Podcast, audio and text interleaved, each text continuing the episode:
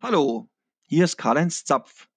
Heute geht's um allerlei Gemischtes, aber vor allem um das Schreiben von Abenteuern und die Do's and Don'ts, die man äh, tunlichst bleiben lassen sollte, beziehungsweise die man beachten muss.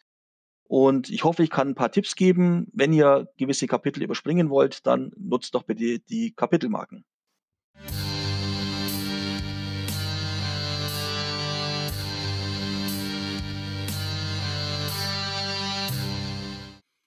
Hallo und herzlich willkommen zu einer neuen Folge des niveauvollen Trash Talks mit Philipp und Gast.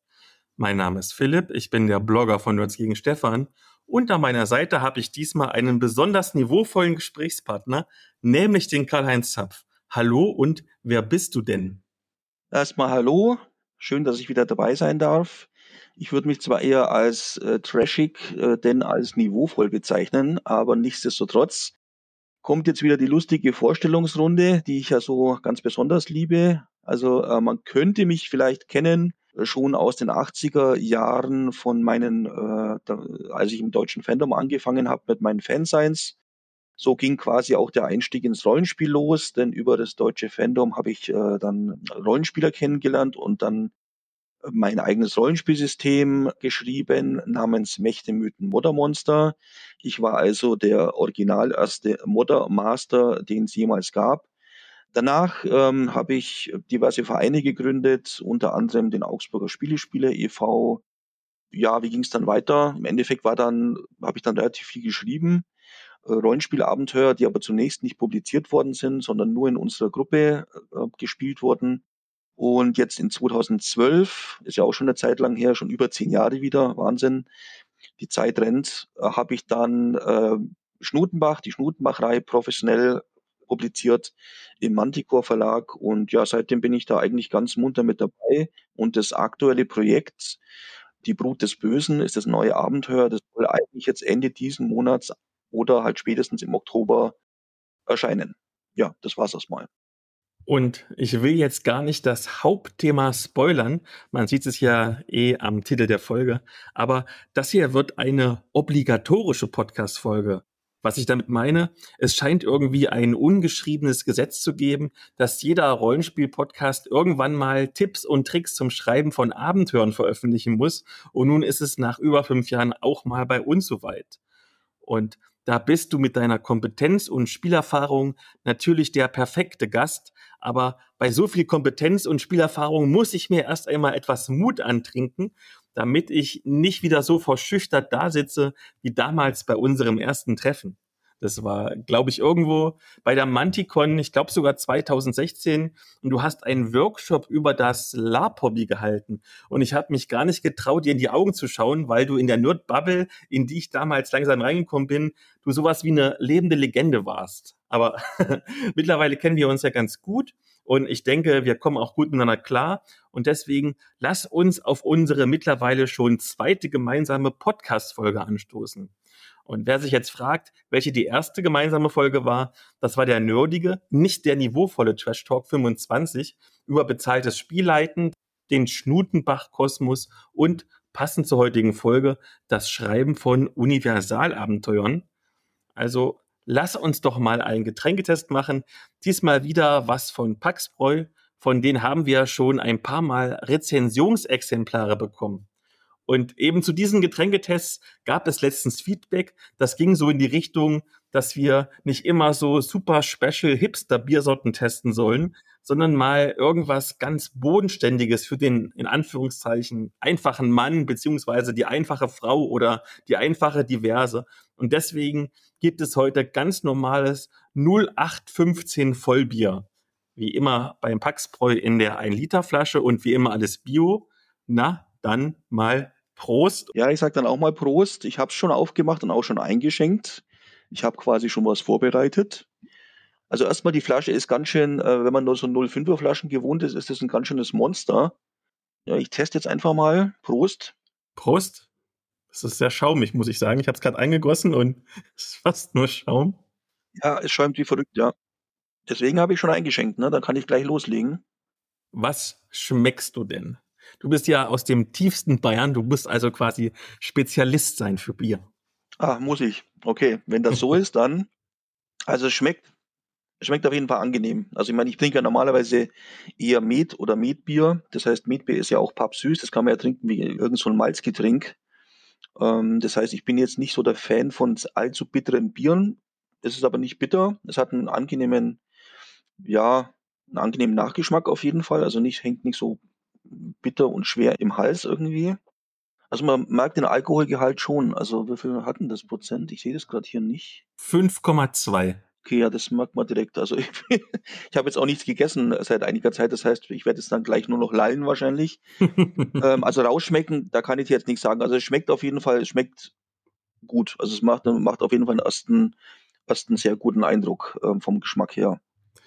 Ich schmecke so ein bisschen, bisschen malzig, karamellig.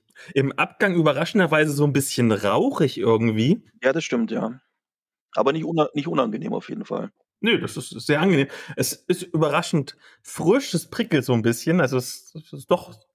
Mal gehen wir mal die Fakten durch einfach. Wir haben es ja schon gesagt, 5,2 Prozent Alkohol, 23 Bittereinheiten und 12 Grad Plato Stammwürze. Außerdem ist es untergärig, kupferfarben und unfiltriert. Auf der Webseite, wie immer in den Show Notes, finden sich auch Empfehlungen, was man dazu essen kann. Da steht dann sowas wie würziger Braten, das ist ja normal, aber auch Schnittkäse und sogar Torten und Kuchen. ich probiere jetzt einfach mal live und esse erst ein Stück Kuchen und dann ein Bier, mal gucken, ob das schmeckt. Okay, das kann ich mir jetzt schwerlich vorstellen, aber wenn das da so steht.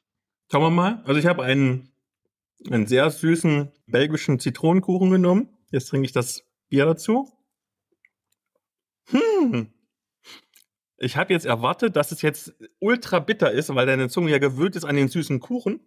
Aber überraschenderweise nein.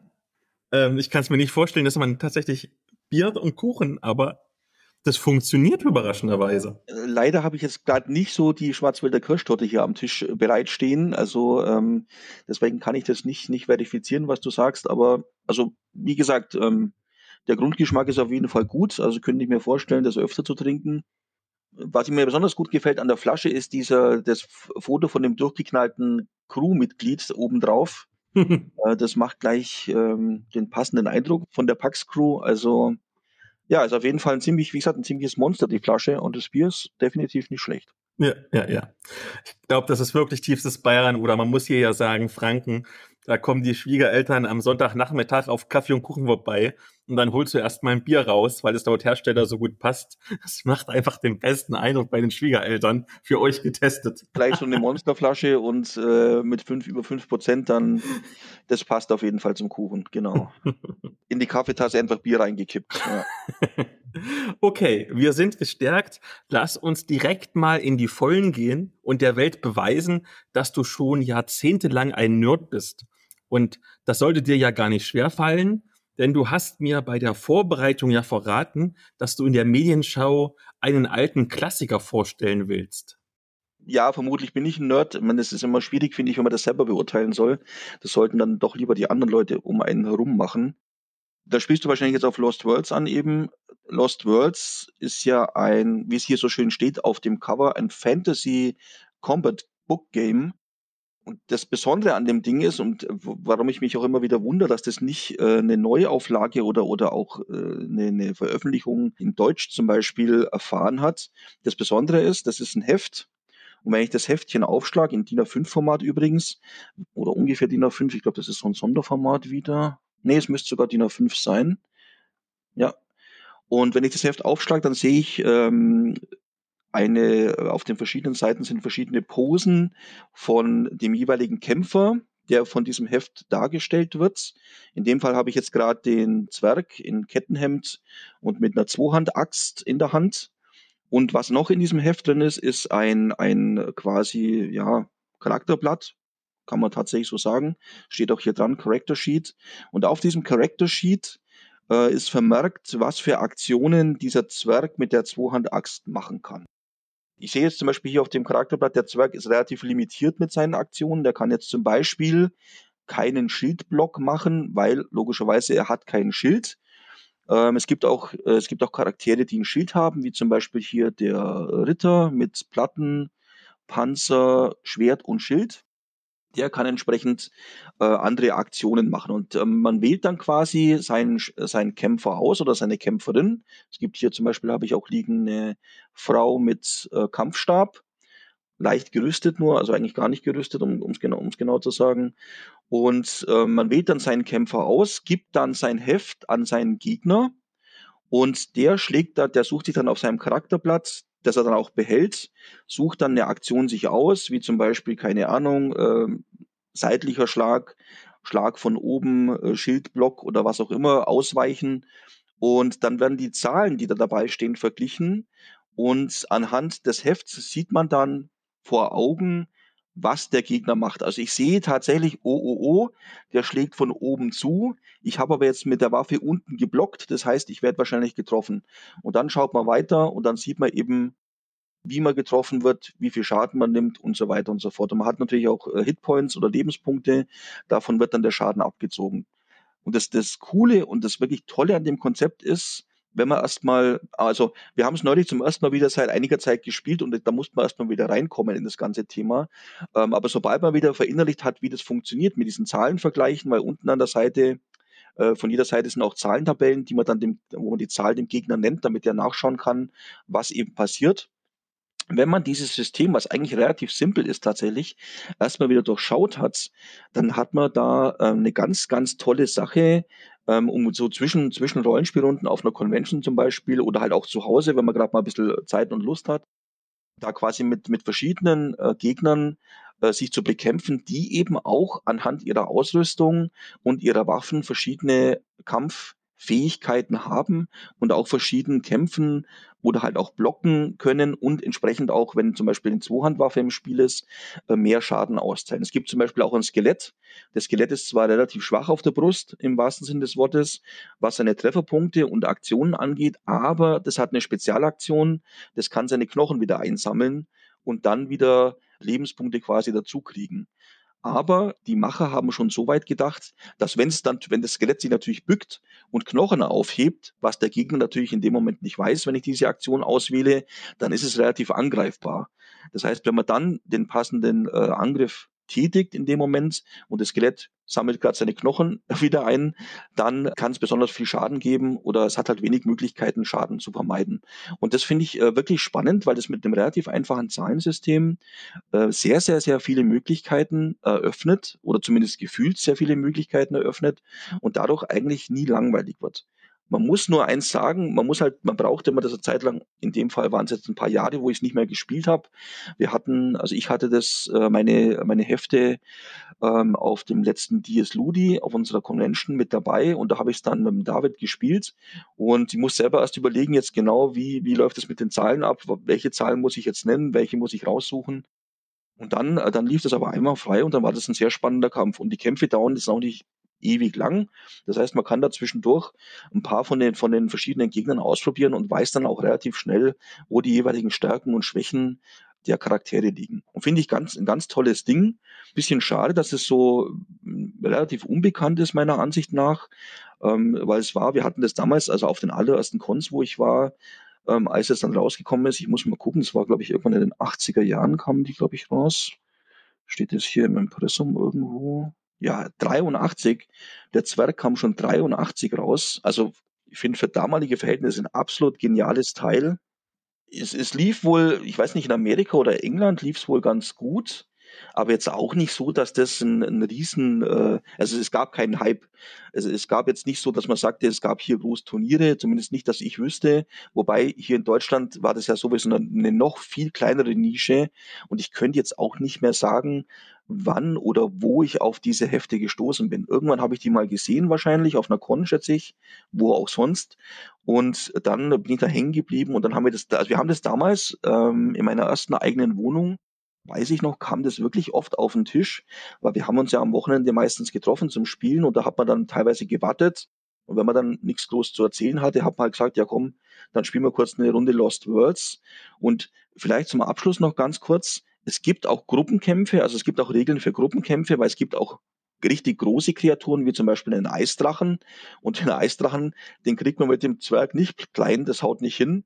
Und wenn der Eisdrache trifft, dann trifft er richtig gut und macht richtig Schaden. Es gibt auch ein Einhorn zum Beispiel äh, äh als Gegner oder als, als Spielfigur. Und die bekämpft man dann eben mit mehreren Gegnern gleichzeitig.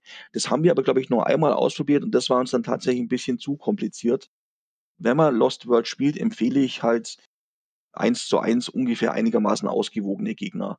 Und äh, auch noch ganz interessant, es gab nicht nur Fantasy-Charaktere von Lost World, sondern es gab zum Beispiel auch Battle-Mechs, ähm, dann hat man quasi sich mit verschiedenen Battlemechs, die natürlich ebenfalls verschiedene Waffensysteme und, und Rüstungen, Rüstungsklassen hatten und so weiter, hat man sich dann auch bekämpft. Battlemechs gab's, ähm, eben die Fantasy-Variante und ich glaube, es gab noch ein, zwei, drei Varianten, die ich aber tatsächlich nicht so wirklich mitgekriegt habe. Ja, und das, das ist Lost Worlds. Ja. Und wie gesagt, ich nehme das jetzt in Zukunft wieder, nachdem ich es sträflicherweise ein paar Jahre vernachlässigt hatte, ist das jetzt immer bei unseren Cons mit dabei, weil ich sag, das ist so ein cooles Konzept eigentlich äh, und es geht so schnell, wenn man die Regeln erstmal wieder verinnerlicht hat und das dauert vielleicht fünf bis zehn Minuten, dann weiß man, wie das funktioniert und dann kann man dann beliebig oft hintereinander die verschiedenen Gegner wegspielen, solange man halt Lust hat und also finde ich, ich finde das Ding nach wie vor einen absoluten, absoluten Knaller. Sehr spannend. Ich hoffe, da gibt's noch mal irgendwann in Deutschland ein Revival. Schön wär's, aber wie gesagt, ich glaube, es ist so ein bisschen unter dem Radar gelaufen über, über lange Zeit. Dann erzähle ich einfach mal ein bisschen was. Nun bist du ja besonders bekannt für die Schnutenbach-Reihe, die so in Richtung der düsteren Fantasy geht. Entsprechend habe ich meine erste Medienschau ausgewählt, nämlich den 440 Seiten dicken Roman, beziehungsweise in meinem Fall das 17 Stunden und 9 Minuten lange Hörbuch Bestien von Heigen Hast von Gina C. Riot. Und ich habe Großes erwartet, denn der Roman hat letztes Jahr ja den Goldenen Stefan bekommen und bei Amazon sind es aktuell 4,5 von 5 Sternen. Also scheint das ja gar kein schlechtes Buch zu sein. Da gibt es ein großes Waldstückchen, nämlich den Flüsterwald und davor das titelgebende Fantasy-Dörfchen, wo die Leute halt so Pseudo-Mittelalter-Kram machen. Quasi Ora et Labora, nur mit viel Feiern, viel Aberglaube und vor allen Dingen viel Sex. Das Besondere am Flüsterwald ist, dass er scheinbar verflucht wurde, denn wenn man eine bestimmte Stelle überschreitet, wird man wahnsinnig. Deswegen macht das auch normalerweise niemand, aber zwei Trunkenbolde können nicht an sich halten, weswegen sie hinterher wie im Rausch über eine Steuereintreiberin herfallen, was im Tod aller Beteiligten endet. Das findet der König natürlich gar nicht toll, weswegen nach allerlei hin und her unter anderem ein weiterer Steuereintreiber, zwei Kriegerinnen, ein Bade, der örtliche Bauerntölpel und ein Auftragsmörder nach der Wahrheit suchen. Im Prinzip gibt's also zwei verschiedene eng miteinander verwobene Handlungsfäden. Einerseits den Krimi, also die Truppe versucht mal gemeinsam, mal einzeln herauszufinden, was denn nun eigentlich los ist in diesem verfluchten Wald. Und andererseits geht es aber um die persönlichen und zum Teil inneren Kämpfe der Figuren. Also das ist kein Charakterdrama oder so, aber die handelnden Figuren sind in den allermeisten Fällen doch recht ambivalent was aber leider auch bedeutet, dass es keine wirklichen positiven Identifikationsfiguren gibt. Also wenn beispielsweise der königliche Auftragsmörder keinen Bock mehr darauf hat, irgendwelche Leute umzubringen, es aber aus Pflichtgefühl trotzdem tut, da macht ihn das als Protagonisten nicht gerade sympathischer. Oder wenn die sogenannte Heldentruppe, und Achtung, jetzt kommt ein Spoiler, aber ohne Kontext könnt ihr den eh nicht einordnen, halt einfach mal die nächstbeste Jungfrau vom Straßenrand einfängt, um sie dem Bösewicht zu opfern, weil das könnte ja möglicherweise funktionieren. Das finde ich persönlich eher eine fragwürdige Angelegenheit, auch wenn mir natürlich bewusst ist, dass das Dark Fantasy Genre da davon lebt, dass alles scheiße ist und dass selbst die Guten irgendwelchen verwerflichen Mist verzapfen, damit die Welt nur noch halb scheiße ist. Das ist also so gar nicht mein Geschmack, aber nur weil ich persönlich Dark Fantasy doof finde, soll das ja jetzt nicht heißen, dass die Autorin einen schlechten Job gemacht hätte. Ganz im Gegenteil. Die Gina hat schon einen guten und vierten Schreibstil und auch ein paar echt spannende Ideen. Da will ich gar nicht meckern. Die oben erwähnten 4,5 von 5 würde ich jetzt nicht geben wollen, aber 4,1 von 5 scheint mir eine passende Wertung zu sein. Für den Roman. Und jetzt kommen wir zu einer Premiere hier im Podcast, denn normalerweise bekommen die Hörbücher von mir ja immer die gleiche, meist sogar eine bessere Wertung als das gedruckte Werk. Aber hier nicht. Stattdessen muss ich sogar deutlich abwerten, denn der Sprecher passt irgendwie gar nicht zu dieser düsteren Geschichte und vor allem, er spricht so unfassbar langsam. Und ich will da Fabian Weiß gar keinen Vorwurf machen. Ich wäre froh, wenn ich eine so schöne Stimme hätte. Aber mit dieser Art des Vorlesens passt er viel besser zu irgendwelchen Liebes- oder Erotikromanen. Die Hörbuchregie hat hier einfach total geschlafen. Die Sprachgeschwindigkeit hätte mindestens zehn Prozent schneller sein müssen. Deswegen ziehe ich auch zehn Prozent von der Buchwertung ab, sodass das Hörbuch 3,7 von 5 bekommt. Und damit bin ich immerhin noch deutlich positiver als der Rest der Welt, denn bei Audible hat es aktuell nur drei von fünf Sternen. Daher als Fazit, wenn ihr Dark Fantasy Fans seid, dann gönnt euch gerne mal Bestien von Heigenhast, aber tut euch einen Gefallen und nehmt die Totholz-Version. Ja, jetzt war ich mal kritisch. Vielleicht hast du auch was Kritisches. ganz kurz würde ich da ganz gerne mal äh, noch was zu sagen. Gern. Also erstens mal, es hört sich natürlich schon so ein bisschen wie so die typische etwas planlose äh, Rollenspieltruppe an, die da alle möglichen selbst noch so abwegigen Lösungsmöglichkeiten austestet, weil sie nicht mehr weiter weiß. Jetzt so zumindest auf die erste Beschreibung hin. Es, es hört sich auch ein bisschen so an, als ob die Autorin eventuell äh, selber Rollenspielerin wäre, weil wie gesagt, also es hört sich, äh, das ganze Setting hört sich ein bisschen Rollenspieltechnisch an, muss man sozusagen. Muss natürlich nicht sein. Und was Dark Fantasy angeht, also in Dark Fantasy ist ja prinzipiell nicht alles scheiße, denke ich zumindest, also nicht in, meine, in meiner, in meiner Weltsicht, sondern Dark Fantasy ist ja eigentlich, äh, das Setting ist halt einfach insofern dunkler und, und ein bisschen, ein bisschen gemeiner und brutaler, vor diesem Hintergrund können ja die Protagonisten dann entsprechend äh, auch scheinen. Also das heißt, im Endeffekt können die ja quasi das Licht ins Dunkel bringen. Und äh, insofern ist ja Dark Fantasy auch eine Option, dass eben nicht alles nur Mist ist und alle, alle sind böse oder alle haben irgendwelche finsteren Hintergedanken in, in der Gruppe oder, oder alle, ähm, ja, alle handelnden Personen sind mies drauf und, und wollen sich nur gegenseitig äh, hinters Licht führen sondern ich finde gerade da gibt es eben die Option, wenn, wenn die Welt an sich so, so, ähm, so, so finster ist und, und man sich da irgendwie durchkämpfen muss, dass eben die, wie gesagt, die handelnden Personen dann zusammen eher zusammenrücken können und eben zumindest in ihrem Bereich, den sie beeinflussen können, äh, dann was Gutes bewirken. Und das ist auch ein bisschen das, was ich bei, bei Schnutenbach zum Beispiel, da gibt es ja auch zwei Kurzgeschichten bis jetzt, eigentlich sollten es mal drei werden. Und das habe ich zum Beispiel versucht darzustellen. Also auch bei mir sind die in den, in den Stories oder in den Abenteuern, die ja, wie du ja selber schon gesagt hast, eher wie Stories fast geschrieben sind, sind die Handelnden auch nicht immer die, die tollsten, die tollsten Typen und, und die, und die, die, ähm, ja, die strahlendsten Helden. Aber im Endeffekt ähm, gewinnt halt doch meistens ähm, das Gute in ihnen die Oberhand irgend, auf irgendeine Art und Weise. Und ich finde, das macht äh, Dark Fantasy für mich zumindest speziell. Also man, man kann von, einer, von einem dunklen oder sich immer weiter verdüsternden Hintergrund eben die Charaktere scheinen lassen. Und ähm, ja, ich, das stimmt natürlich, wenn, wenn alle Charaktere nur irgendwie negativ belegt sind, sich dann einen Sympathieträger ähm, irgendwie mit aller Gewalt als Leser oder Leserin rauszusuchen, finde ich schwierig und finde ich anstrengend und weiß ich nicht, ob das groß, ähm, ja, ob das dann so Sinn macht. Deswegen Dark Fantasy, ja, kann auch düster, kann brutal, kann dreckig sein.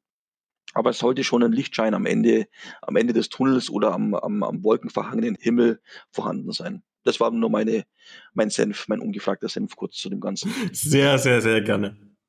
Soll ich dann weitermachen mit dem nächsten äh, Teil, was ich hier rausgesucht habe? Wenn du möchtest. Ja, also das nächste Teil ist ein Comic oder eine eigene Comicserie. Die ist aber eingestellt worden, weil der Zeichner namens Bill Watterson oder Watterson sich nach einiger Zeit entschieden hat, damit nicht weiterzumachen.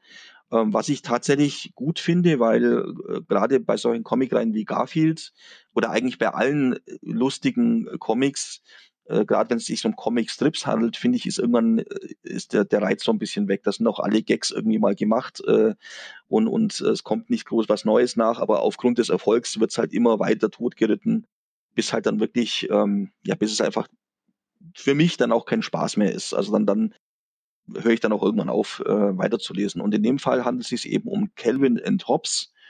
Und Calvin and Hobbes ist, ähm, ich kann jetzt nur für die englische, für die englischen Comics sprechen, weil ich habe die deutschen nicht, ich habe nur die englischen. Von denen habe ich aber wirklich alle, die es gibt, weil ich von Calvin and Hobbes von Anfang an total begeistert war. Und es ist, äh, wie halt so oft bei solchen äh, kleinen äh, Comics, ist es als Comicstrip erstmals erschienen und ist dann in, in eben, ist dann gesammelt worden in diesen, in diesen kleinen Büchern oder Comicheften.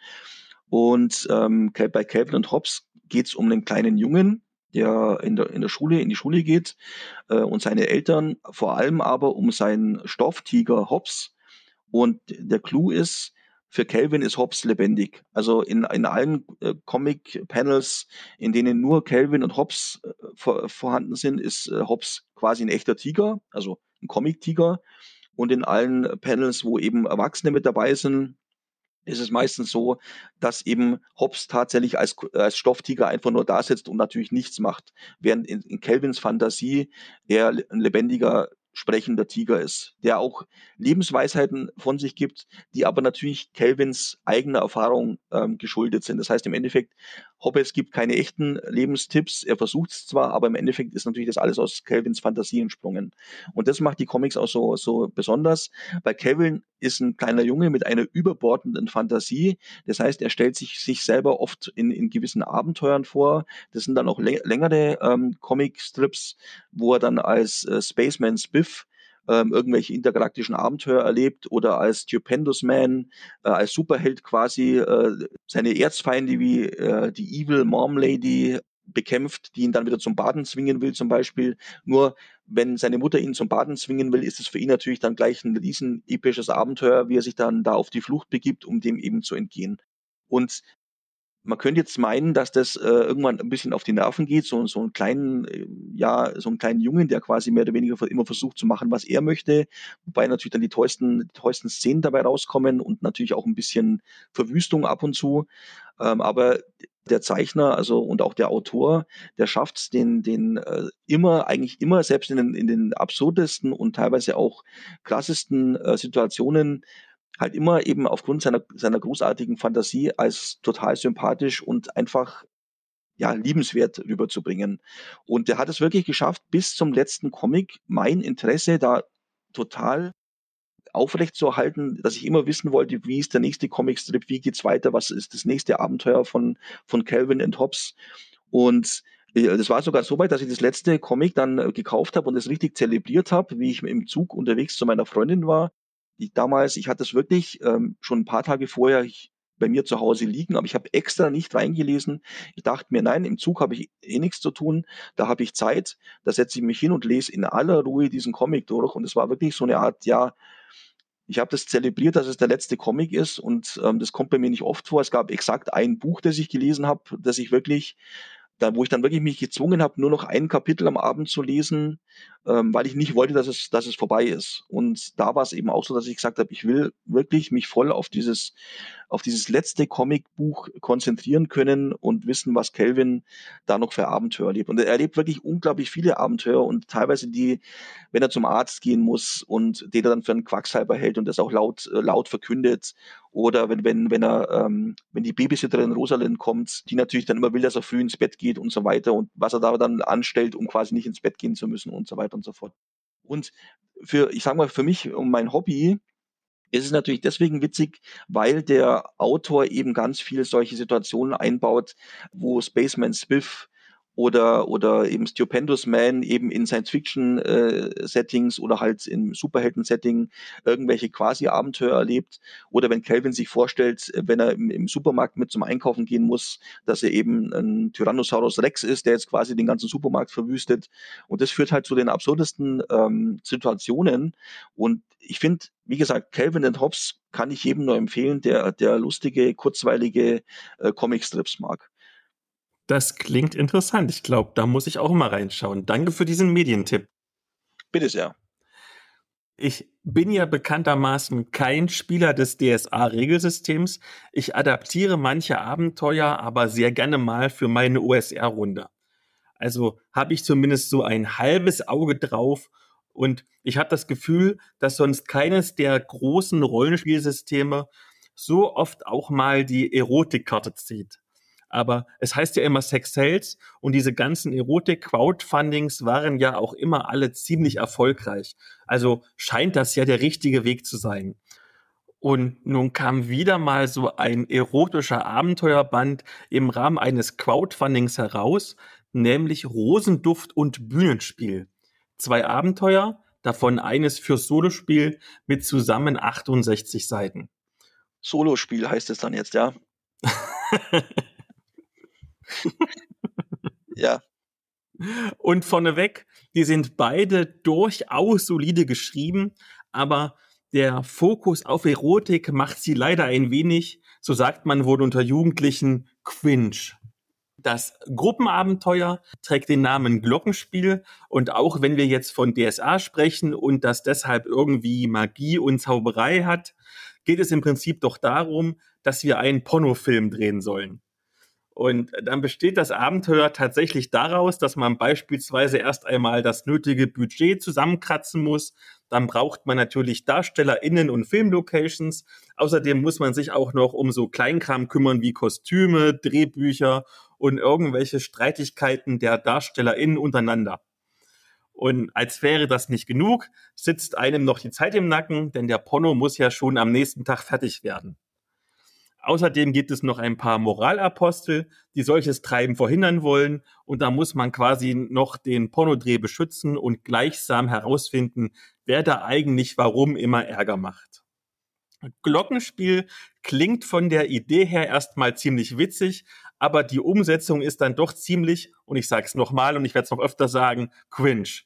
Und das liegt daran, dass wir es mit das schwarze Auge zu tun haben. Also nicht mit dem Setting an sich, wir haben hier ja Magie und so, da wirkt so ein Mittelalter-Fantasy-Porno sogar ziemlich nachvollziehbar. Aber DSA zeichnet sich ja vor allem dadurch aus, dass es für jeden noch so kleinteiligen Quatsch irgendwelche Sonderregeln gibt. Und genauso ist es hier. Anstatt dass man als Spielleitung eine lustige, leicht versaute Geschichte erzählt, ist man quasi in einer Pornodreh-Management-Simulation gefangen, bei der jede Aktion Zeit verbraucht und bei der jedes Detail bis hin zur Auswahl der Unterwäsche irgendwelche Punkte bringt, die man ansammeln muss für ein gutes Ergebnis. Aber wie gesagt, die Idee an sich ist witzig. Also ich würde das Abenteuer mit den richtigen Leuten sicher gerne mal spielen, aber nie, nie, niemals als Spielleitung, weil dann hast du da keinen Genuss, sondern bloß den Stress. Hm. Und dann gibt es im zweiten Teil des Abenteuers noch ein Solospiel namens Keine Rose ohne Donnen mit immerhin 225 Spielbuchabschnitten, bei dem man einen Kriminalfall lösen muss. Zu Beginn ist man in einer Oper, die fängt aber plötzlich an zu brennen und rasch stellt sich heraus, dass das kein Unfall war. Und dann ermittelt man fröhlich vor sich hin, befragt ZeugInnen, um dann am Ende im großen Finale der Held oder die Heldin zu sein. Das ist auch wieder sehr solide, aber eben auch wieder cringe, denn so ziemlich mit jeder Person, mit der du sprechen kannst, kannst du auch Sex haben. Und das wirkt einfach nur aufgesetzt und unnötig, weil es keinen spielerischen Nutzen hat. Beispielsweise, ohne jetzt zu spoilern, irgendwann kannst du sogar mit der brandstiftenden Zielperson schlafen und es ist völlig egal für den Fortgang und das Ende der Handlung. Also schade. Aber irgendwie ist das auch symptomatisch für Rosenduft und Bühnenspiel. Die Ideen sind wirklich nett. Das ist ein völlig solider Abenteuerband, aber dass man dann mit aller Macht da das Erotikthema draufstülpt, lässt den Band am Ende nur noch cringe wirken. Und ich verspreche, ich werde dieses Jahr nicht mehr cringe sagen. Ja gut, aber ich, ich kann ich kann es auch noch verwenden, das Wort. Wobei es heißt nicht cringy sogar. Ich, ich weiß es nicht. Auf jeden Fall. Ähm, wir wissen, ich bin was, viel zu alt, um Jugendwörter zu sagen was soll ich da sagen? Ähm, wie gesagt, wir wissen, was gemeint ist und äh, das trifft es, glaube ich, auch ganz gut tatsächlich. Ich, ich kenne den Band nicht. Ich habe auch tatsächlich nicht viel davon mitgekriegt. Äh, auch keinen keinen großen Aufschrei in der Szene oder irgendwie irgendwelche Shitstorms. Wäre mir jetzt nicht bekannt. Ich habe das aber auch tatsächlich dann äh, nach Wege der Vereinigung nicht mehr weiter verfolgt. Ich habe vorhin ziemlich lang schmunzeln müssen über die großartige Subtilität des Titels Glockenspiel bei dem Inhalt äh, des Abenteuers. Also, okay. Und ich weiß auch nicht, ob ich das cool finden soll an sich, das Thema äh, des Abenteuers. Ähm, Unabhängig davon habe ich jetzt so rausgehört, es wird also in Schnutenbach erstmal keine Pornodrehs geben. Nein, da, das kann ich mit ziemlich äh, an, an Sicherheit grenzender Wahrscheinlichkeit äh, sagen, dass das nicht passieren wird. Ja. Und damit kommen wir schon mal zum Hauptthema, denn wir reden jetzt über das Schreiben von Abenteuern. Und die Entscheidung, ob ich in meiner Welt einen Pornodreh habe oder nicht, ist ja eine Entscheidung beim Abenteuerschreiben. Fangen wir vielleicht mal bei den Grundlagen an. Warum sollte ich denn überhaupt ein Abenteuer schreiben und nicht einfach spontan beim Spieleabend mir alles ausdenken? Alles, was jetzt kommt, ist natürlich sehr subjektiv. Eigentlich muss ich wieder voranstellen den, den Satz, äh, am besten macht man es nicht so, wie ich es mache. Also am besten schreibt man Abenteuer und Background nicht so, wie ich das mache, weil ich da eher eher chaotisch bin. Also ich bin da, ich merke das auch jetzt nach und nach tatsächlich bei dem bei dem Hintergrund, bei der Welt von Schnutenbach, dass ich bei den ersten Abenteuern relativ wild drauf losgeschrieben habe, Locations eingeführt habe, Leute eingeführt habe und irgendwann fällt man das halt auch dann auch auf die Füße, wenn ich mir nicht direkt nebenzu eine Liste geführt habe, der äh, sitzt da und da in dem Dorf und überhaupt gibt's das Dorf da an der Stelle und so weiter und so fort.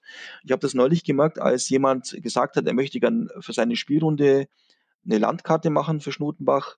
Und da musste ich erstmal ein bisschen schlucken, weil ich dann erstmal mir selber wieder zusammenreimen musste, wo sind die Locations eigentlich? Wo ist das Dorf? Äh, wo ist der Abenteuerschauplatz? Da musste ich selber wirklich erstmal lang überlegen und mir das selber aus meinen Texten wieder zusammensuchen. Also das würde, ich sage mal, ein professioneller Abenteuerautor oder Hintergrundschreiber so oder Schreiberin so nicht machen, weil im Endeffekt würde der wahrscheinlich, ich weiß es nicht, weil ich mache es ja nicht so, würde halt immer neben zur Liste führen. Übrigens, das Gasthaus liegt da an dem Bergeinschnitt und ist auf der Karte ungefähr so eine grobe Karte hier. Das also, wie gesagt, ich muss sagen, ähm, man macht es am besten nicht so, wie ich es gemacht habe. Ich habe früher bei Mächtemythen Monster, und das habe ich ja wirklich lange Zeit geleitet, weil ich damals sehr, sehr stolz drauf war in den äh, Ende der 80er Jahre, ähm, habe ich sehr, sehr, sehr viel improvisiert. Also ich habe die Abenteuer zwar tatsächlich teilweise niedergeschrieben, aber ich habe minimalste Textbausteine verwendet, um eben selber noch zu wissen, grob wohin es gehen soll. Aber im Endeffekt habe ich ganz viel improvisiert und ich weiß auch noch, dass damals die Leute zu mir gesagt haben, dass ich als Spielleiter am besten bin, wenn ich improvisiere. Also wenn ich dann quasi mich komplett von dem löse, was ich mir vorher überlegt habe und dann, das war Feedback, das bei den Runden kam, ähm, aber davon abgesehen denke ich, dass es für Spielleiterinnen, die improvisieren und für solche, die sich eben an ihrem eigenen Text entlanghangeln und sich den auch als, als Backup quasi verwenden. Und genau das mache ich ja auch. Ich schreibe meine Texte zwar sehr detailliert, aber ich nehme die eigentlich nur als Backup. Ich habe zum Beispiel auch bei den ersten DSA-Abenteuern nie den Text vorgelesen. Ähm, mir war zwar klar, dass das für einige Leute Sinn macht, um den Text quasi den, den, den Mitspielenden zu vermitteln. Aber ich habe das immer quasi frei vorgetragen.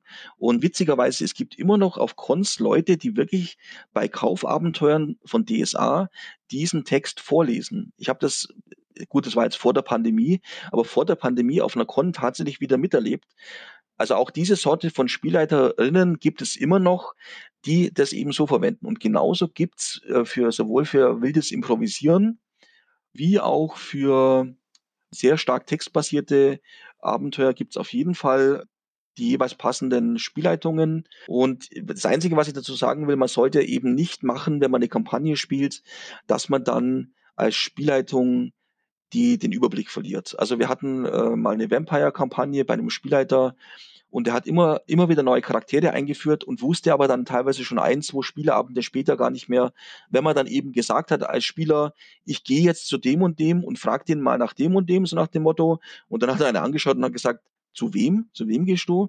Weil er seine eigenen Charaktere nicht mehr kannte. Also, wenn ich das improvisiere und wenn ich Leute on the go quasi einführe im Abenteuer, dann muss ich halt zumindest das machen, dass ich selber mich daran erinnere oder es halt tatsächlich aufschreibe, einfach um dieses Tool zu haben, selber wieder darauf zugreifen zu können. Okay, dann gehen wir mal von ganz vorne los. Wie komme ich denn zu der Idee? Also ich habe vielleicht im Kopf, hm, ich will irgendwas mit Krimi machen oder hm, ich will irgendwas mit Höhlenerkundung machen. Aber von diesem ersten Stichwort, das ich jetzt in meinem Kopf habe, Wie entwickle ich jetzt meine Idee? Da würde ich sagen, gerade wenn man, wenn man anfängt, äh, dann ist äh, gut kopiert besser als schlecht erfunden. Also zum Beispiel benutze ich ganz, ganz viel, wenn ich, wenn ich, wenn ich schreibe, wenn ich am Rechner sitze, läuft bei mir meistens der Fernseher oder ähm, es läuft halt Musik, aber wenn der Fernseher läuft, schalte ich ganz oft im Hintergrund äh, irgendwelche Doku, Doku-Sender ein, also ähm, Phoenix und so weiter wo dann eben Dokumentationen laufen. Eben gerade Dokumentationen über archäologische Funde oder ja, über, äh, übers Mittelalter, ähm, aber auch über mythologische Wesen und so weiter und so fort. Und dann, dann läuft das im Hintergrund so und ich nehme das dann im, während dem Schreiben oder während dem Arbeiten meistens diese Informationen auf. Und oft, also gerade wenn es zum Beispiel um solche Sachen wie Lost Places geht, Gegenden oder Bauwerke, die eine ganz spannende Geschichte haben, da höre ich dann auf zu, auch auf zu arbeiten, wenn mich das Thema interessiert und hocke mich dann wirklich hin und gucke mir das an, mache mal teilweise Notizen oder google das hinterher noch und schlag dann nochmal, lese dann nochmal nach, was genau es damit auf sich hat. Weil ich finde, aus der Realität oder ne, Teile der Geschichte, die wir selber haben oder der, der Dinge, die passiert sind, kann man immer noch die besten Abenteuer schreiben. Und man hat dann sogar noch den Anspruch, dass das wirklich sich mal so zugetragen hat. Also man kann die wildesten Geschichten teilweise gar nicht so wild äh, zusammenfabulieren. Selbst die wildesten Geschichten, äh, die haben sich tatsächlich im echten Leben schon mal irgendwie zugetragen, wo ich teilweise zum Beispiel gerade bei diesen äh, Lost Places Sachen mir teilweise denke, ach du lieber Gott, da wäre ich ja niemals drauf gekommen, dass es so einen Ort und, und so eine Funktion von so einem Ort wirklich jemals gegeben hat. Und ansonsten ähm, Ideen, Bücher, Comics, äh, Filme. Ich habe zum Beispiel damals noch ein Warhammer-Abenteuer geschrieben für unsere Gruppe, das hieß Im Norden lauert der Tod. Da habe ich mir, glaube ich, irgendwie hintereinander zehnmal oder zwölfmal der 13. Krieger angeguckt. Ich war damals so geflasht von dem Film, dass ich mir ganz von Anfang an gedacht habe, Mensch, das Setting ist doch cool. Ich meine, es war natürlich pure Fantasy, aber ich dachte mal, das Setting ist so cool, auch das mit diesen Gegnern, die quasi ihre Toten nicht zurücklassen und so weiter und so fort. Und dachte mir, Mensch, das, das bietet sich doch an für ein Abenteuer. Und das habe ich dann auch geschrieben, ja, weil Ne, oder halt zum Beispiel die Mumie fand ich auch total cool. Dachte ich mir, Mensch, so, so ein Pyramidensetting, das ist doch, wenn wir so eine Pyramide erforschen, das, ist, das muss doch Spaß machen, wenn man so ein richtig schönes Pyramiden-Dungeon als Spielerin erforscht da kann man doch was draus machen. Und da kenne ich auch nichts. Also wenn, wenn, wenn ich wirklich merke, irgendwas, oder wenn ich in einem Sachbuch, äh, in irgendeinem Sachbuch was finde, was früher mal passiert ist, oder wie gesagt, archäologische Funde, da gibt's ja die unglaublichsten Dinge, das notiere ich mir dann auf. Und teilweise ist das schon der Grundstein für das ganze Abenteuer. Also es kann auch passieren, dass ich irgendwo sehe, in einem Sachbuch, Grabbeigaben von irgendeinem äh, berühmten Fürsten oder auch einem unbekannten Fürsten, was auch immer. Und da waren die und die Grabbeigaben drin. Das ist schon die Basisidee für das eigentliche Abenteuer. Dann gibt's halt ein Hügelgrab und in dem Hügelgrab gibt's dann diese und jene Dinge zu finden. Schöne Dinge, weniger schöne Dinge. Und das ist dann schon die Basisidee. Und ich finde, da sollte man sich auch nicht zurückhalten, sich wirklich von allem, was man sieht, hört, wirklich einfach inspirieren zu lassen, um dann zu sagen, Mensch, das ist doch cool, da könnte man doch äh, das und jenes draus machen. Und wenn es nur ein Charakter ist, in Anführungszeichen nur ein Charakter, den ich erfinde, oder eben ein, ein Schauplatz oder eben eine komplette Handlung von einem Rollenspielabenteuer. Es gibt so viel spannende, inspirierende Themen, aus denen man dann entsprechend ein Abenteuer basteln kann. Und das kann ich jedem nur ans Herz legen, das zu machen, sich auch gar nicht so sehr zu verkopfen. Es war natürlich bei dem, bei dem, bei dem Abenteuer von mir, bei dem 13. Krieger-Abenteuer, natürlich haben die Spielerinnen gewusst, dass das Party gestanden hat. Aber da habe ich auch kein Hehl draus gemacht, weil ich denke, wenn ein Thema es wert ist, ein Abenteuer draus zu machen, dann darf man das zumindest bei Abenteuern, die man in der eigenen Gruppe spielt, dann darf man das ja auch offen zugeben. Also man, man, kann ja mit offenen Karten spielen und kann sich da ehrlich machen oder sollte sich ehrlich machen, wo die Inspiration herkommt. Solange das Abenteuer selber Spaß macht und cool ist, sehe ich da auch überhaupt kein Problem darin. Und jetzt habe ich mir Notizen gemacht. Ich habe Filme geguckt und, und Serien geguckt und vielleicht Bücher gelesen, all den ganzen Kram gemacht. Ich habe mir mal so kleine Notizzettelchen aufgeschrieben und finde jetzt so, keine Ahnung, fünf, sechs, sieben Notizzettel, die auch gut zusammenpassen thematisch. Zum Beispiel, weil sie alle irgendwie um eine Höhle gehen, denn ich will ja eine Höhlen-Dungeon-Abenteuer machen. Wie mache ich denn jetzt aus meinen total willkürlichen Notizen eine stringente Handlung? Also im Endeffekt, wenn wir jetzt wieder beim Thema Improvisieren wären, würden die Notizen ja für einen wild improvisierenden Spielleiter oder Spielleiterin, würde das ja theoretisch schon ausreichen. Also man heißt, ich könnte das vielleicht noch ein bisschen in Form bringen auf einem größeren Notizblock, schreibe ich dann nacheinander weg, äh, Höhle da und da, da ist das und das drin, da ist vielleicht noch, äh, man trifft irgendjemand auf dem Weg dahin oder halt beteiligt, Personen, die beteiligt sind am Abenteuer oder Kreaturen Schätze, die man finden kann, Ereignisse, die eintreten können und so weiter und so fort. Das kann man ja tatsächlich einfach theoretisch sogar handschriftlich einfach nur sich aufnotieren und dann damit wild drauf losleiten. Wenn man das nicht möchte, könnte man es so machen, wie ich das damals gemacht habe. Ich hatte eben meine Ideen, habe mich dann tatsächlich direkt an den Rechner gesetzt und habe das dann getippt und habe das damals halt tatsächlich schon so geschrieben, dass ich mir dachte, theoretisch bringe ich das jetzt in eine Form, dass jemand anderes das Abenteuer auch leiten könnte. Also nicht nur, dass ich die ganzen Sachen, die ich nicht aufschreibe, aus dem Kopf dann eben noch beim Spiel ergänze, sondern dass ich dieses Geschriebene schon einem Kumpel, einem Freund oder einer, Bekannten, was auch immer, in die Hand drücken könnte und die könnte anhand der Informationen des Abenteuer schon mehr oder weniger genauso gut leiten. Also ohne noch groß viel dazu improvisieren zu müssen. Mein allererstes Abenteuer, das ich geschrieben habe, war tatsächlich ein DSA-Abenteuer. Das war tatsächlich schon so ausformuliert, wie es in den DSA-Kaufabenteuern drin war. Und das hat mich auch tatsächlich ein bisschen geprägt, weil ich da gemerkt habe, lieber habe ich ein bisschen zu viele Informationen, die kann ich beim Spielen locker weglassen. Aber wenn dann eine, eine Frage oder eine, eine, eine Szene kommt, wo ich dann eben nicht auf die Schnelle was improvisieren kann, dann habe ich meinen Backup-Plan und kann da nachlesen, so und so sieht's aus. Aber dieses Schreiben selbst, wenn ich meine Ideen habe, dann muss ich mir halt erstmal überlegen, okay, was muss ich denn beschreiben? Wenn ich jetzt das relativ offen halten will, dass nur ich das leiten soll oder kann oder will, dann sollte man einfach ganz klar sagen, okay, die Location, die vorkommenden Personen, die also die handelnden Personen, die auftauchen, was kann ich finden, was passiert, wie gesagt, was für Ereignisse können eintreten, was für Gefahren gibt's. Das heißt, ich kann mehr oder weniger stichpunktartig aufschreiben, wenn es zum Beispiel jetzt ein Hügelgrab wäre, ist, ist der Eingang mit einer Falle gesichert äh, oder ist der Eingang offen? Gibt es da irgendwas zu finden? Und so kann ich quasi stichpunktartig für mich aufschreiben, was da zu sehen, zu finden und zu entdecken ist. Und der nächste Schritt wäre dann eben zu sagen, okay, ich formuliere das wirklich so schon so weit aus, dass jemand anderes das übernehmen kann. Aber eigentlich, wenn ich selber Abenteuer schreiben will, genügt eigentlich tatsächlich stichpunktartig die wichtigsten Dinge aufzuschreiben. Und dazu gehört eben die Location, also der Handlungsort, Personen, Kreaturen, auch allgemein die Umwelt. Äh, Gibt es spezielle Wetterbedingungen zum Beispiel, die ich da bringen will? Passiert das Ganze zum Beispiel geht's los, es gibt ein riesiges Gewitter, die Spielerinnen müssen sich irgendwo unterstellen und taumeln da eben mehr oder weniger aus Versehen in das Hügelgrab rein. Wie geht das Ganze überhaupt los? Und das ist zum Beispiel auch noch sowas, was ich ziemlich wichtig finde. Ich finde, der Aufhänger von einem Abenteuer sollte schon ein guter sein. Ich meine, wir kennen alle die Geschichten von ihr sitzt im Gasthaus und es kommt in eine Robe oder eine, mit einer Kapuze verhüllte Gestalt rein, setzt sich zielstrebig zu euch an den Tisch und, und sagt äh, bla bla bla, ich hätte einen Abenteuer oder einen Auftrag für euch, es gibt ein Abenteuer zu bestehen.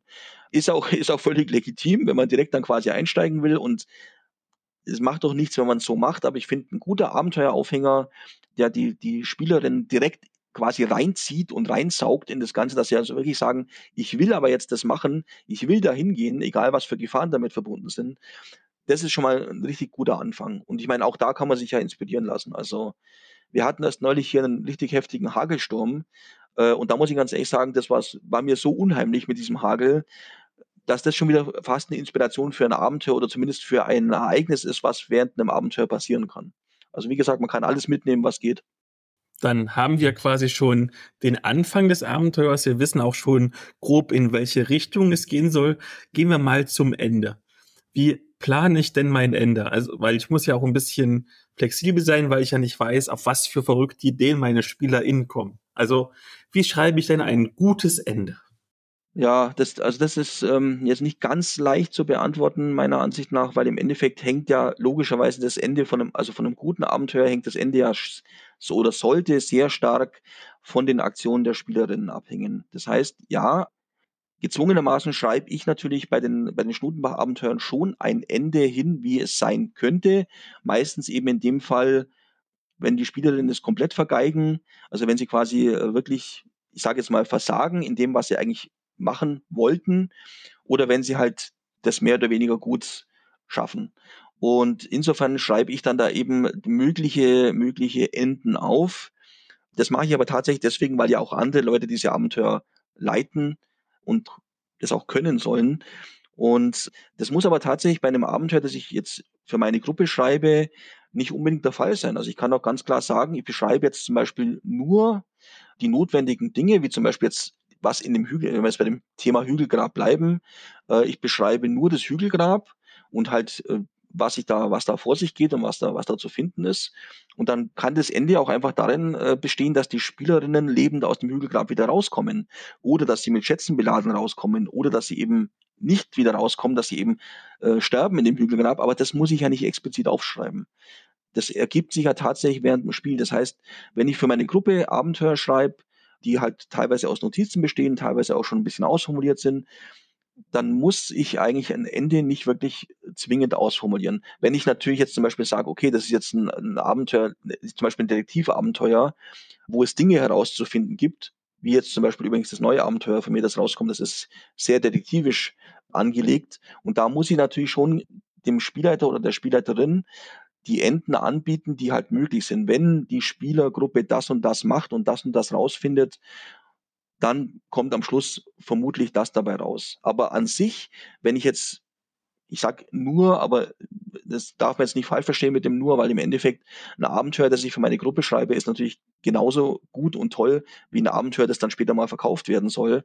Aber wenn ich das nur für meine Gruppe schreibe, dann bin ich nicht gezwungen als Spieler dann Ende festzulegen. Dann ist das Ende dann tatsächlich völlig frei. Ich finde, ein Ende aufzuschreiben, macht dann oder ein mögliches oder mögliche Enden aufzuschreiben, macht dann am meisten Sinn, wenn ich das Abenteuer aus der Hand geben will, damit andere Leute das leiten können oder wenn ich tatsächlich das publiziere, damit eben die Leute nicht äh, dann quasi am Schluss mit einer leeren Seite dastehen und sagen, ja, okay, jetzt habe ich die ganzen Beschreibungen gelesen, aber was passiert denn, wenn das und das eintritt?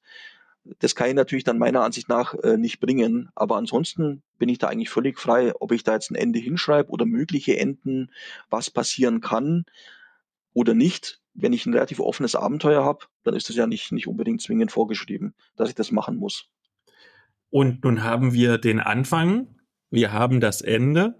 Was jetzt fehlt, ist der Mittelteil. Und ich habe ja auch schon für meine Gruppe und auch für professionelle Produkte schon Abenteuer geschrieben. Und ich finde, der Mittelteil ist tatsächlich der schwerste Teil. Und ich tue mich immer so ein bisschen schwer beim Management, wie ich die Länge anpasse, dass es die richtige Länge ist, nicht zu lang, nicht zu kurz und dass der Schwierigkeitsgrad nicht zu leicht und nicht zu schwer ist. Wie gehst du da vor, damit du quasi eine gute Erfahrung für die Spielenden schaffst? Ja, das, das, äh, das muss ich natürlich jedes Mal wieder neu einschätzen. Wenn ich jetzt so ein, so ein ich mache es am besten anhand von einem typischen, typischen Abenteuer. Ähm, es gibt im, im, im Rabenschnabel-Regelwerk gibt es ein Einstiegsabend, also ein Einsteigerabenteuer. Und da geht es darum, äh, Gefangene zu überführen.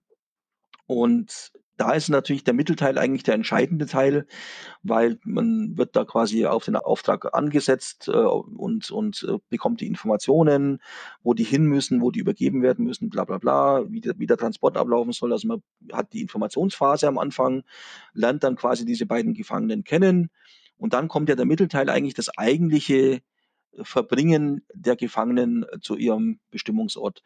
Und da habe ich mir dann eben überlegt, okay, was, was, fände ich denn cool, wenn da auf dem, auf dem Weg passiert? Ne? Also haben die Gefangenen noch Kontakte außerhalb, wo sie irgendwie kontaktieren können, dass da irgendwie Schwierigkeiten gibt oder die versuchen, die zu befreien. Also da habe ich mir dann einfach überlegt, was gibt es für Möglichkeiten, um den, der Spielgruppe auf dem Weg von A nach B teilweise Steine in den Weg zu legen, aber halt auch einfach Dinge zu erleben zu lassen, die jetzt tatsächlich mit dem eigentlichen Abenteuer oder mit dem eigentlichen Auftrag nichts zu tun haben, um diese Reise interessant und spannend zu gestalten. Und das immer wieder beim, beim, beim äh, äh, Inspirieren lassen. Wenn ich irgendwo irgendwo gesehen habe, ähm, Mittelalter, also gerade zum Beispiel Reisen im Mittelalter ist ein unglaublich spannendes Thema. Das war ja schon teilweise ein Abenteuer von, von einem Ort zum nächsten äh, überhaupt zu reisen, geschweige denn in die nächstgrößere Stadt. Und da habe ich auch geguckt, was gab es denn damals eigentlich für, für Schwierigkeiten, äh, wenn ich eine größere Reise gemacht habe. Wie war das mit den Pilgern, die äh, irgendeinen Wallfahrtsort oder so besucht haben? Und allein da gibt es schon viele Möglichkeiten, dass man sagt, angefangen von irgendeinem äh, Überfall äh, am Wegesrand oder eine, ähm, einem ausgestorbenen Dorf oder, oder irgendwelchen Personen, ähm, anderen Reisenden oder halt zum Beispiel Pilgern, die man unterwegs trifft oder eben Verbündeten von den Gefangenen, die versuchen da irgendwo ähm, die zu befreien und, und, und, wem kann ich vertrauen? Äh, sind die, die, die Wachen, die noch mitgeschickt werden, sind die eventuell bestochen? Sind die korrupt? Fallen die mir irgendwann in den Rücken? Also ich kann nur sagen, bei mir gibt sich das tatsächlich aus den inspirierenden Quellen, aus dem, was ich mir dann selber noch ähm, überlege. Und da überlege ich dann wirklich lang. Was ich selber immer wieder schwierig finde, äh, was du vorhin gesagt hast, ist tatsächlich das mit der Gefahrensituation, also mit der, wie schwer darf es denn für die Spielgruppe sein oder wie, wie gefährlich im, im, im Spiel. Da habe ich natürlich jetzt den ganz großen Vorteil, wenn ich, wenn ich Universalabenteuer schreibe, muss ich keine Werte angeben. Ich weiß aber, wenn ich, äh, da ich ja selber Spielleiter bin, weiß ich natürlich, ich muss mich irgendwann mit den Werten beschäftigen. Und da mache ich es ganz einfach so, das gebe ich auch ganz offen zu. Ich setze die Werte von den, von den Gegnern lieber ein bisschen zu hoch an, weil ich finde, es sollte immer jeder Kampf, also jede, jede Begegnung, die die Spielerinnen mit dem Kampf auflösen, also wenn es ihre Entscheidung ist, die, die müssen jetzt kämpfen oder die wollen, das heißt nicht müssen, die wollen jetzt kämpfen, dann sollte der Kampf auch immer eine gewisse Bedrohungslage haben. Also Kämpfe, wo ich weiß, das war zum Beispiel auch ein Thema bei DSA. Ich kann jederzeit entscheiden, äh, ich merke, okay, ich habe so viele Lebenspunkte. Ich weiß, der nächste Angriff wird mich auf gar keinen Fall wirklich ernsthaft gefährden. Das hat bei mich bei DSA schon am Anfang die Kämpfe ein bisschen äh, fad und langatmig und langweilig gemacht. Ähm, deswegen bevorzuge ich ja zum Beispiel Systeme, wo man theoretisch mit dem ersten Schlag, der trifft, äh, sofort entweder quasi kampfunfähig ist oder eben tatsächlich tot ist. Weil man sich dann als Spielgruppe dreimal überlegt, will ich den nächsten Encounter wirklich mit Kampf lösen oder gibt es vielleicht doch eine andere Option? Was ja auch, ich finde, fürs Rollenspiel auch wieder ein bisschen zuträglich sein kann. Und deswegen mache ich die Gegner lieber ein bisschen gefährlicher, weil auch da ist natürlich ganz klar, und da kommt wieder das Improvisieren ins Spiel, sobald ich merke bei den ersten paar Schlagwechseln, okay, die Gegner sind viel zu stark für die Gruppe, und da muss man ja auch davon ausgehen, dass jede Gruppe anders zusammengestellt ist, weil eine Gruppe, die nur aus Kämpfern und Magiern besteht, wird mit Standardgegnern viel leichter fertig als eine Gruppe, die zum Beispiel nur aus Dieben und Kundschaftern besteht. Also auch da ist ja, spätestens da muss ich ja anfangen zu improvisieren. Und dann sehe ich beim erst, bei den ersten Schlagwechseln, okay, der ist, der Gegner ist äh, echt zu tough. Ähm, da muss ich ein bisschen Abstriche machen und dann trifft er halt nicht mehr so gut. Und dann hat er halt 10% oder 15% weniger auf seinen, äh, seinen Angriffswert und so weiter und so fort. Und ich finde, das ist auch durchaus legitim, äh, wenn, wenn das wirklich niedergeschrieben dasteht und man merkt, die Gruppe passt nicht zu dem Gegner oder der Gegner passt nicht zu der Gruppe, dann kann man das immer noch anpassen. Aber tatsächlich, wenn ich Werte verwende, dann sind die eher ein bisschen höher angesetzt, damit die Spielerinnen immer den, das Gefühl haben, okay, jetzt geht es um Leben und Tod. Es muss immer so eine gewisse Gefahrensituation und eine gewisse Herausforderung bei den Kämpfen da sein. Ansonsten der Schwierigkeitsgrad, ja, muss jedes Mal eigentlich quasi neu eingeschätzt werden. Und das finde ich auch tatsächlich mit am, am spannendsten und schwierigsten einzuschätzen. Wie mache ich das möglichst so, dass das quasi für alle Gruppen einigermaßen passt. Wie gesagt, komplett passend kann man es nicht machen, weil da müsste man mehr oder weniger für jede, für jede Kreatur, für jedes Monster eigene Werte für verschiedene Gruppen machen, das wäre total Wahnsinn. Aber man versucht so passend wie möglich zu machen, aber es bleibt einem als Spielleitung nicht, nicht äh, spart, da dann wirklich noch einzugreifen. Weil das allerbeste Beispiel war, wir hatten ein Abenteuer und wir hatten einen Gegner, den konnte man nur mit magischen Waffen verletzen.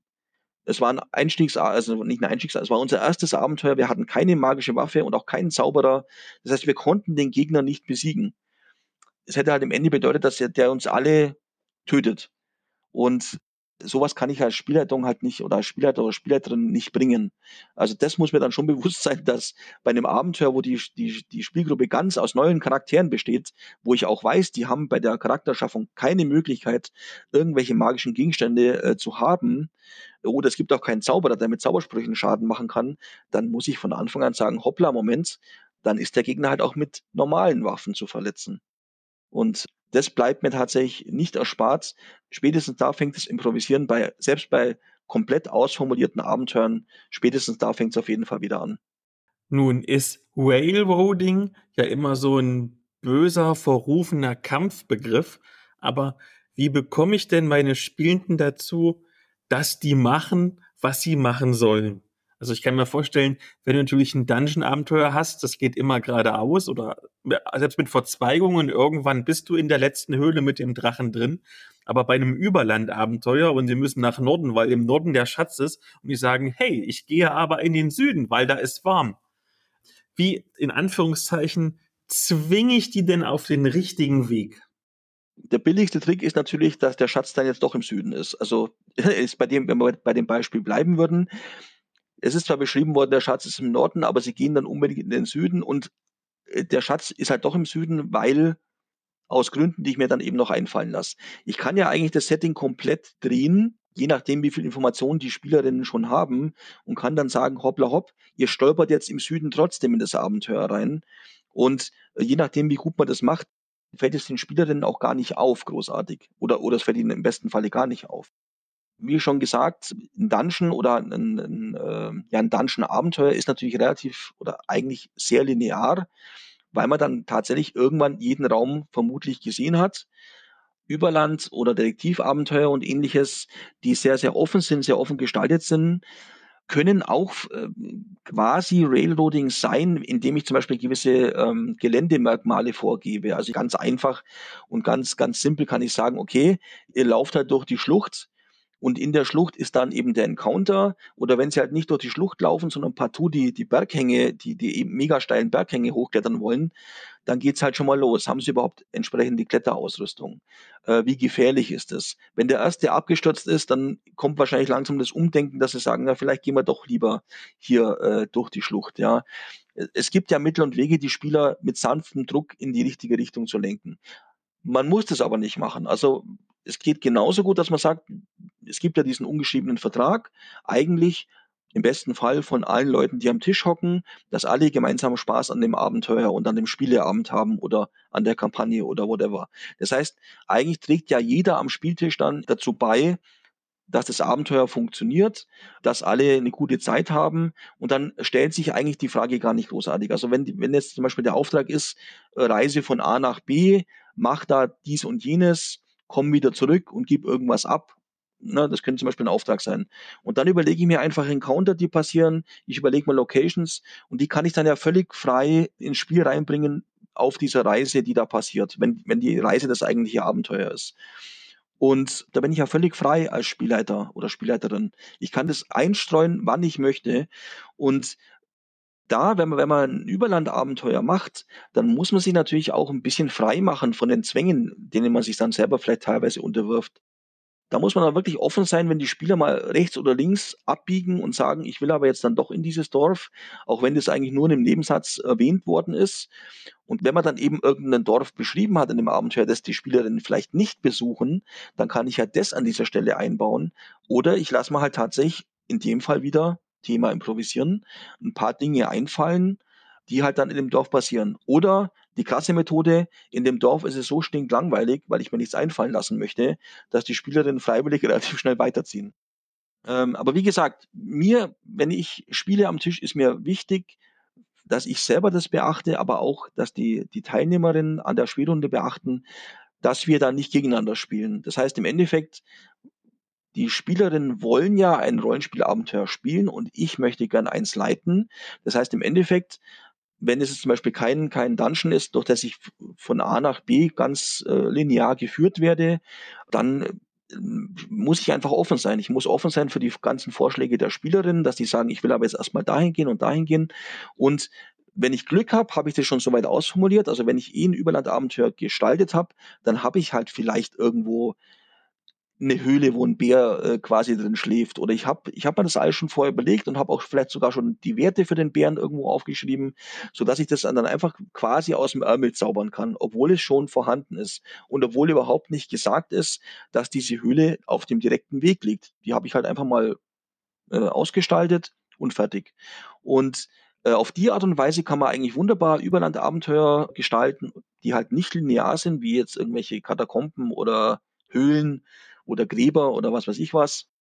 Und kann dann Sachen aus dem, aus dem Ärmel zaubern oder aus dem Hut, die eigentlich so theoretisch in dem Abenteuer gar nicht vorgekommen wären, die ich aber mir vorher schon überlegt habe, weil ich mir gedacht habe, es könnte ja sein, dass die Spielerinnen da und da einen Abstecher machen oder dann habe ich noch was, wenn die Reise zwischendurch zum Beispiel irgendwie zu langatmig oder zu langweilig wird.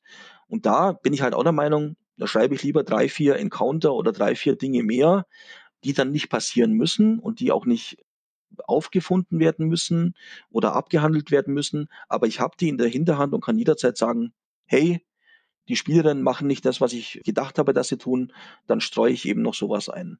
Das ist dann quasi das Salz in der Suppe. Also diese zusätzlichen Sachen, die ich vielleicht auch tatsächlich nur im Kopf mal mir irgendwann überlegt habe, die streue ich dann ein, wenn es eben passend ist. Nun haben wir vorhin ja in der Medienschau ein bisschen über DSA geredet. Du hast auch ein paar Sachen kritisiert.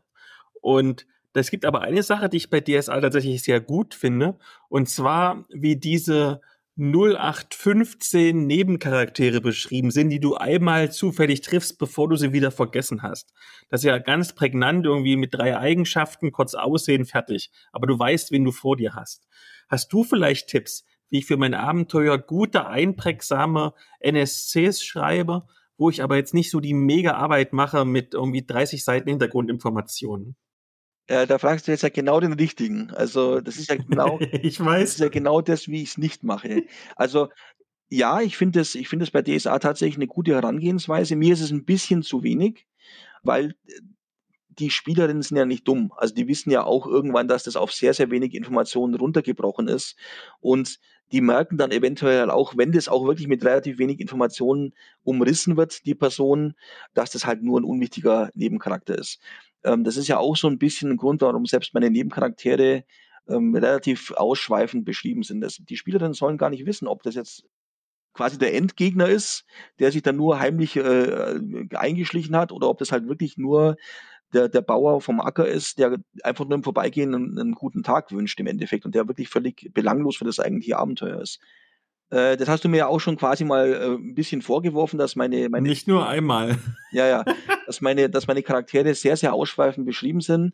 Aber das, das ist halt mein persönlicher Stil, muss ich ganz ehrlich sagen. Das ist, ähm, äh, das ist so quasi ein bisschen mein Ding, also Locations und, und Charaktere beschreiben. Ähm, das ist mein Steckenpferd und das macht meine Abenteuer quasi auch aus. Was natürlich den, auch den Vorteil hat, man kann diese Charaktere natürlich auch bei anderen Abenteuern wieder einsetzen und hat natürlich einen reichen Hintergrund, sodass die Spielgruppe nie bemerken wird, der gehört eigentlich gar nicht in das Abenteuer. Den habe ich jetzt quasi dafür verwendet, weil die Spielerin eben wohin gegangen sind und Leute treffen, wie ich es vorher nicht eingeplant hatte letzten Endes. Und ja, da einen Mittelweg zu finden, also jetzt zum Beispiel bei dem Detektivabenteuer, ähm, das jetzt rauskommt, die Brut des Bösen, da habe ich die Charaktere schon auch wieder relativ ausführlich beschrieben. Da liegt es aber tatsächlich daran, dass die so lebensecht wirken müssen wie nur möglich, weil die Abenteurergruppe eben sich intensiv mit denen beschäftigen wird. Das heißt, die müssen auch irgendwelche ähm, Dinge im Hintergrund haben, die sie wirklich interessant machen. Und das kann ich nicht nur mit drei oder fünf Schlagworten abhandeln in so einem Fall. Wenn ich jetzt zum Beispiel einen, einen Dungeon-Abenteuer schreibe und ich will nur als Dressing quasi ein Dorf oder, oder irgendwie, ich, ich treffe ein paar Leute unterwegs, die wirklich tatsächlich nicht relevant für das Abenteuer sind. Dann kann ich das mit zwei, drei Sätzen abhandeln oder halt mit ein paar Schlagworten, mit ein paar Eigenschaften, bisschen, wie sie aussehen, ein paar prägnanten Merkmalen, was sie tun. Aber mir, mir persönlich ist es zu wenig. Also mir ist es zu wenig und ich denke mal halt immer, ja, bei meinen Abenteuern muss sich die, äh, der Spielleiter oder die Spielleiterin tatsächlich die Arbeit machen, sich mit den Charakteren ein bisschen auseinanderzusetzen und äh, die auch zu verinnerlichen, ein bisschen wie die so ticken, was die, was deren Agenda ist, was, was die für Pläne haben, warum sie überhaupt da sind, wo sie sind oder, oder wer sie sind aber im Endeffekt kann man diese Charaktere bei späteren Abenteuern jederzeit wieder einstreuen. Und man muss ja nicht alle Informationen verwenden. Das kann ich nicht oft genug betonen. Keiner zwingt einen dazu, das wirklich auswendig zu lernen. Es gibt auch keinen Test hinterher. Im Endeffekt muss man nur für sich selber entscheiden, wie viel will ich denn von dem Charakter selber wissen, um den dann entsprechend gut oder treffend darstellen zu können. Ansonsten, wie gesagt, also klar, gerade wenn man, wenn man wirklich für seine eigene Gruppe nur schreibt, ich habe in, äh, ich habe ja für Schnutenbach viele ältere Abenteuer auch verwendet und die natürlich entsprechend noch weiter ausformuliert und geändert und angepasst. Die waren natürlich anfangs auch nur mit deutlich weniger Sätzen umrissen äh, und beschrieben, als es jetzt sind. Aber im Endeffekt war es damals halt, den Rest habe ich mir selber noch beim Leiten überlegt, bei meiner Gruppe oder bei meinen Gruppen. Und jetzt ist es so, ich gebe das theoretisch Leuten in die Hand, die vielleicht auch wirklich möglichst viel erfahren wollen von der Welt, von den, von den Handlungsorten, von den Charakteren. Und da denke ich mal, halt, wie gesagt, meine Einstellung ist, ich schreibe lieber ein bisschen mehr, als dass dann jemand hinterher sagt, und dann beschwert sich jemand, wie du, das ist aber so viel Text, das, das ist äh, zu viel, zu viel Beschreibung für die Charaktere, ist mir dann lieber, als dass jemand sagt, ach Mensch, das ist alles so ein bisschen, so ein bisschen lieblos, ne? die Charaktere sind nicht richtig ausgearbeitet, das sind so, hm, ja, leblos irgendwie. Und es ist auch, es ist natürlich auch mehr Arbeit. Also man muss natürlich, äh, mein Trick ist tatsächlich, wenn mir von dem Charakter an, an dem Tag, an dem ich ihn eigentlich beschreiben will, nichts einfällt, dann, äh, wie bei allen anderen Dingen, dann gehe ich ins Bett irgendwann und meistens denke ich dann im Bett nämlich noch drüber nach, bevor ich einschlafe, was könnte denn bei diesem Charakter oder bei diesem, äh, bei diesem, äh, bei dieser Location, was ist denn da das Besondere? Und da fallen wir dann oft, wenn ich dann wirklich in Ruhe drüber nachdenken kann und eben nicht direkt vorm Rechner sitze und dann hoppla hopp quasi irgendwas äh, mir ausdenken muss. Wenn ich dann in Ruhe drüber nachdenken kann, ohne irgendwelchen Druck, dann fallen mir meistens noch die besten Sachen ein, warum jetzt der Charakter genau so ist, wie er ist und, und was der für Besonderheiten hat oder halt auch, wie gesagt, irgendwelche Schauplätze oder, oder Ereignisse. Und das finde ich ist ein, äh, eine ganz gute, auch, auch mache ich übrigens auch bei Story schreiben. Also wenn ich, wenn ich eine Story schreibe und nicht weiter, weiter weiß, dann ist es gut, nicht am Rechner quasi erst sich mal so einen Kopf drüber zu machen, wie könnte es jetzt weitergehen, sondern wirklich völlig losgelöst von dem, äh, dass ich da jetzt was schreiben soll oder muss, dann einfach in Ruhe drüber nachzudenken. Und bei mir klappt das ganz gut vorm Einschlafen. Da kommen dann teilweise die besten Ideen. Vielleicht die letzte Frage noch. Wir haben ja jetzt vor allen Dingen darüber geredet, wenn du quasi für dich selber die Abenteuer schreibst. Du hast ja nun das große Privileg, dass du schon sehr, sehr, sehr viele Abenteuer auch professionell veröffentlichen konntest. Was ändert sich denn zwischen ich schreibe für mich und meine eigene Gruppe und ich schreibe für die gesamte Weltöffentlichkeit?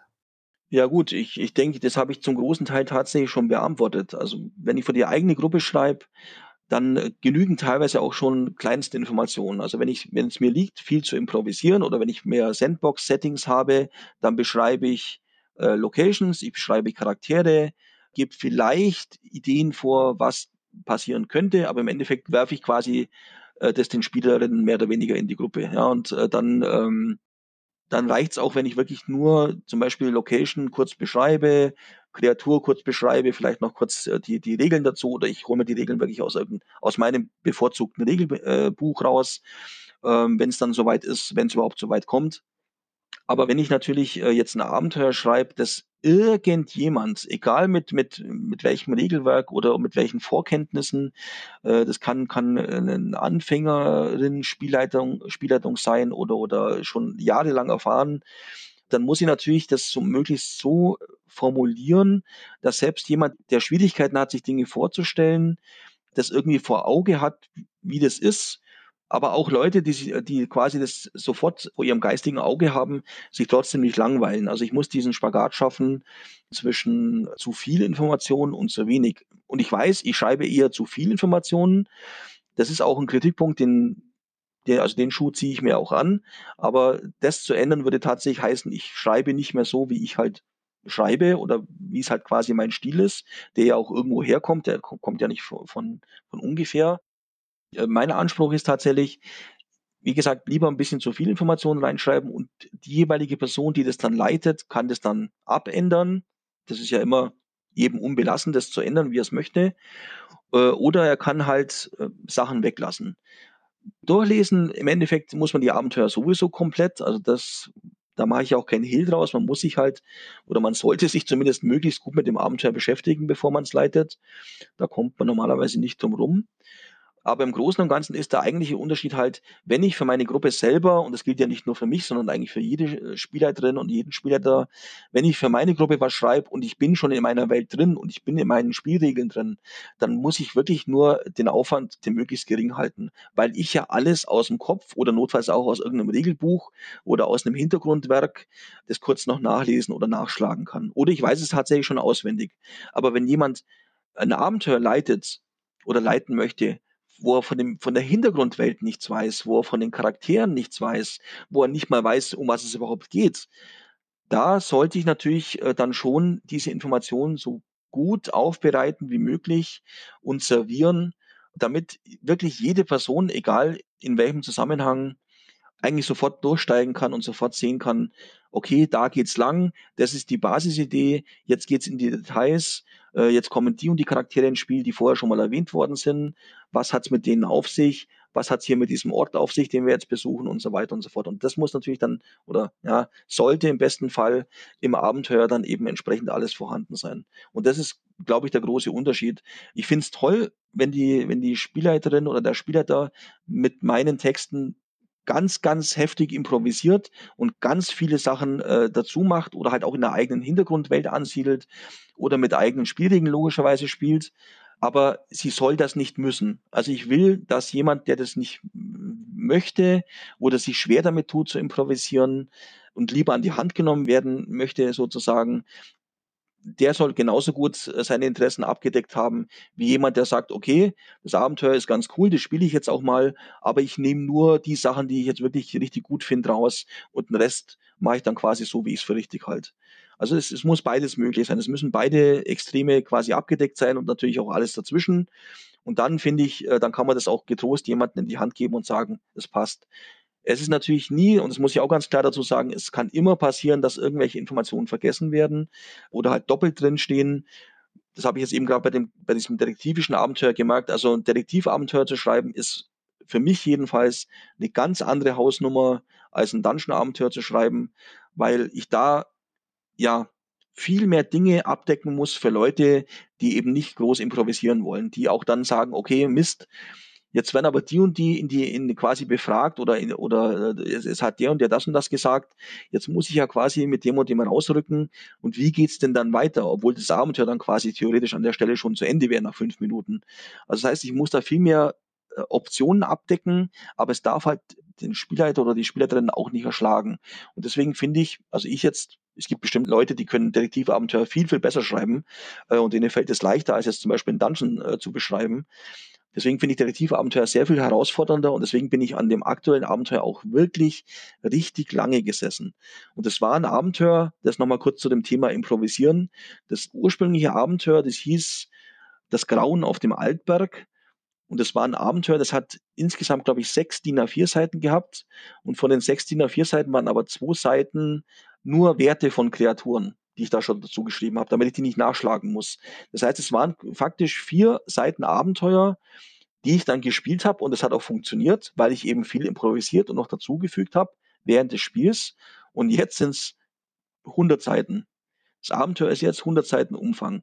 Das liegt aber halt daran, dass ich erstmal den Abenteuereinstieg äh, richtig äh, ausformulieren musste. Ich musste das Setting ausformulieren. Ich habe auch noch dazu geschrieben, das Abenteuer spielt im, im Riesenjochgebirge. Zum Riesenjochgebirge gibt's außer irgendwelchen vagen Informationen noch keinerlei Background in meiner Welt. Das heißt, ich musste zum Riesenjochgebirge noch Informationen reinschreiben und ich musste die Charaktere natürlich viel, viel besser ausformulieren, weil zu jedem Charakter gab es halt vielleicht maximal drei Sätze und das hat für mich als Spielleiter natürlich locker gereicht, weil den ganzen Rest hatte ich ja im Kopf. Aber ich, ich, so ein Abenteuer kann ich niemandem in die Hand geben, der nicht das weiß, was ich weiß. Und deswegen war das jetzt eine echte Herausforderung, das neue Abenteuer fertigzustellen, weil es natürlich erstmal ungewohnt für mich ist, weil du weißt ja auch, ich bin eigentlich mehr so der Dungeon-Typ, der Verlies-Abenteuer-Typ. Ähm, und deswegen war das auch tatsächlich mal eine Herausforderung, auch das so auszuformulieren, dass es hoffentlich für alle funktioniert. Aber ob es dann wirklich so ist, der stellt sich dann erst raus, wenn, wenn das erste Feedback kommt.